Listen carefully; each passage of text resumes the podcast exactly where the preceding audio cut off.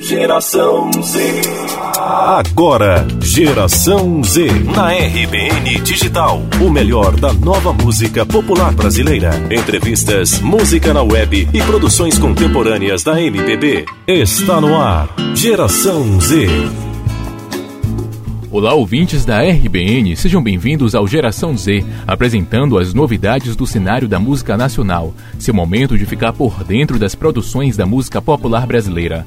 Eu sou David Sacramento e hoje no programa você ouve o som de Mariana Nolasco. Certeza que era você que me trouxe. Cantora e compositora, Mariana Nolasco nasceu em Campinas no dia 19 de fevereiro de 1998. Iniciou sua carreira de uma maneira bastante despretensiosa, gravando vídeos e postando na sua página no Facebook aos 13 anos de idade. Um vídeo no YouTube criado sem pretensão conseguiu atingir mais de um milhão de visualizações em apenas um dia. A cantora se destaca não só na música, como também nas mídias sociais e por protagonizar grandes campanhas publicitárias.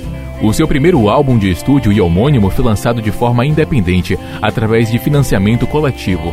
Um dos grandes destaques do registro é o envolvimento de Nolasco em grande parte das canções presentes no registro. Na primeira parte da entrevista, Mariana Nolasco fala sobre o início da trajetória artística e como a internet foi de grande ajuda para descobrir o dom para a música.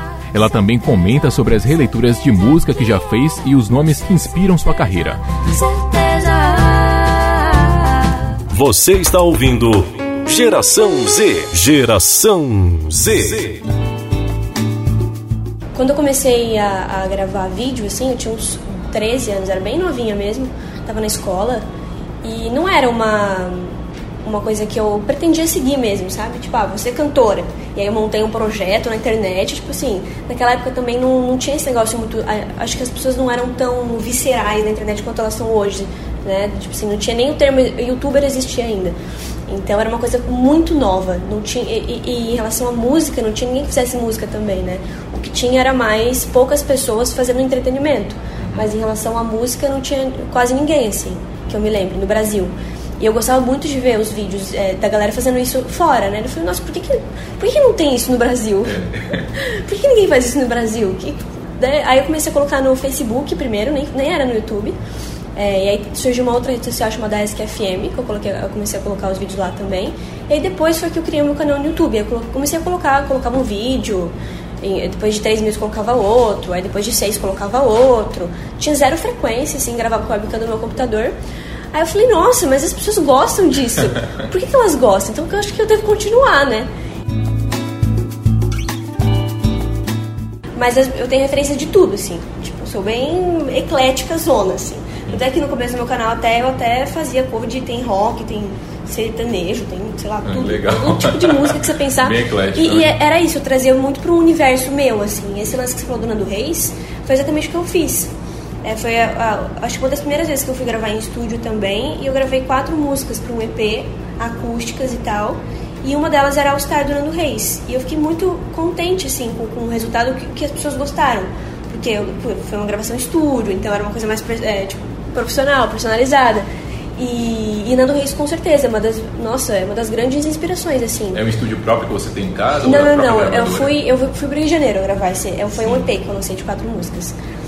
E, e o Nando Reis, eu tava até vendo um, um, vídeo dele explicando sobre aquela música O Segundo Sol, sabe? Sim. Que ele conta a história de como ele escreveu. Então, é, é muito fascinante, assim, o jeito que ele, que ele pega as histórias e, e traz traz para uma, pra uma Sou canção. suspeito para falar porque eu gosto muito de Gente, eu gosto também. muito, eu gosto muito, muito, muito. Ele é, eu acho ele sensacional, eu acho ele muito, muito criativo, assim, muito inspirado.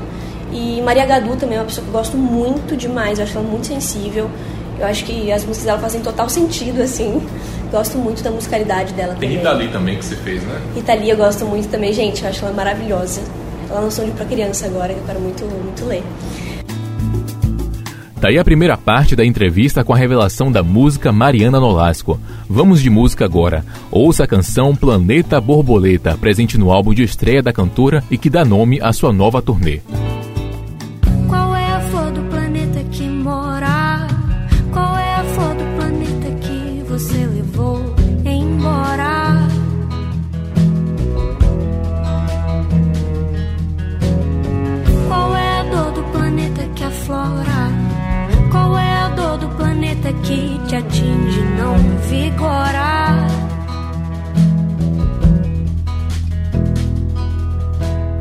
Todos os planetas e as cores que eles têm, planeta violeta foi a cor da flor do teu.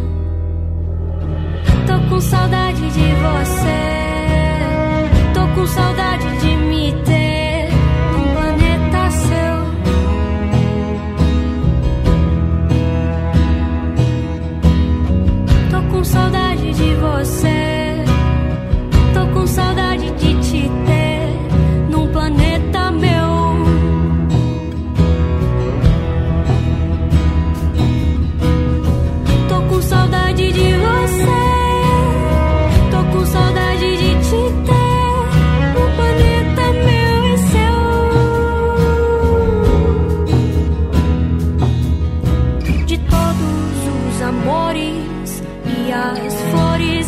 te dei, planeta violeta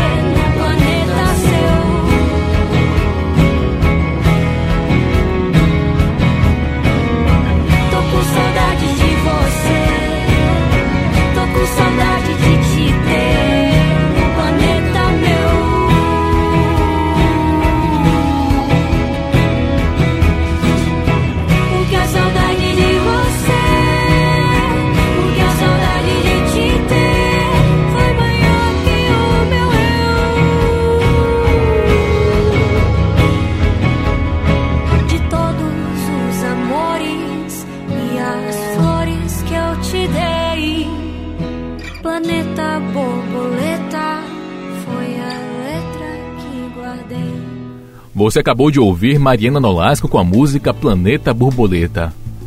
Na segunda parte da nossa entrevista, Nolasco fala sobre o processo de composição do primeiro álbum e o motivo de nomear a turnê de Planeta Borboleta. Então sempre foi um, desafio, assim, né? Porque eu era, eu era, muito, era mais fácil, era mais confortável para mim pegar uma música que já estava pronta e fazer minha releitura. Bem mais confortável do que você começar uma música do zero, né? E outra que eu também me julgava demais. Tudo que eu escrevia eu falava, meu Deus, isso aqui tá muito ruim. Só que assim, eu comecei a ver que daí você escreve uma coisa e tá bom, não tá bom de primeira. Mas aí você vai lá escreve de novo, sabe? Aí você vai tentando. E isso com tudo na vida, não só com, com música, com composição. E aí eu comecei a fazer isso, comecei a pegar um pouco mais de confiança. E hoje em dia, quando as pessoas me perguntam sobre composição, eu acho que é muito uma coisa. hum, é, cada hora não tão, parece que não tem uma fórmula assim para ser seguida, sabe? Cada, eu vejo que cada pessoa é, prefere fazer de um jeito específico. Eu gosto de ficar testando. Então, sei lá, e às vezes eu começo a cantar umas coisas nada a ver, e aí sai alguma coisa, às vezes eu começo a fazer alguma coisa no violão, e começo a fazer alguma melodia, né? depois a letra vem. Então, são formas diferentes, assim. Às vezes eu olho observando algum, alguma pessoa ou alguma história, e aquilo também me inspira de alguma forma. Não necessariamente também é só comigo, né? Mas é isso. Acho que é muito o tema da, do álbum inteiro, assim, né? Esse primeiro álbum autoral foi muito um álbum que eu, eu, puta, eu falei, deixa eu mostrar a Mariana, né? Um pouco da Mariana, sem ser nos covers, né? Mariana mesmo, assim, ela é compositora, nananã.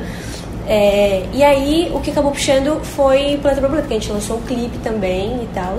Mas eu, eu, eu ainda fico procurando alguma coisa pra, pra, tipo, ah, qual que foi o sentido do planeta? Eu acho que é muito uma, uma questão, tipo, que, ele, que a música tem muito uma ela faz muita metáfora né? Muita analogia a, a simbolismos nananã. E eu acho que isso dá muito para trabalhar a questão lúdica né? Tanto no clipe quanto na turnê. Eu falei nossa o, com esse clipe não tem como ser outra o tema da turnê não tem, não tem como ser outro sabe? Esse foi o nosso bate-papo com Mariana Nolasco, que se apresentou aqui em Salvador na última sexta-feira no Teatro Jorge Amado. A turnê Planeta Borboleta passa ainda por Belém, Florianópolis, Curitiba e São Paulo.